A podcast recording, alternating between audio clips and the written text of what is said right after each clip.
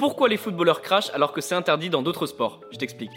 Ça peut paraître répugnant, mais cracher c'est tout simplement naturel. L'accélération du cœur lors d'un effort intense modifierait la composition de la salive. Elle deviendrait plus collante parce qu'elle contiendrait moins d'eau. C'est une sensation pas forcément agréable qui obligerait les footballeurs à cracher, mais c'est pas la seule explication. Il y a une seconde justification qui explique que l'accélération de la respiration stimulerait la muqueuse située sur les bronches. Cette muqueuse, elle produit plus de mucus bronchique, bon pour faire simple, c'est un système de défense contre la poussière et les saletés. Et donc le footballeur se sent obligé de recracher parce que c'est pas agréable dans la bouche. Certaines personnes qui râlent et qui demandent à ce que le crachat soit retiré du monde du football, voire même sanctionné. Par exemple, les joueurs de tennis n'ont pas le droit de cracher, sinon ils sont sanctionnés.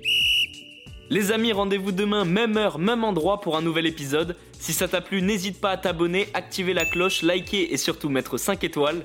Et oui, j'allais oublier, si t'as une question, peu importe laquelle, il n'y a jamais de questions bêtes, pose-la en commentaire et j'y répondrai dans un prochain épisode.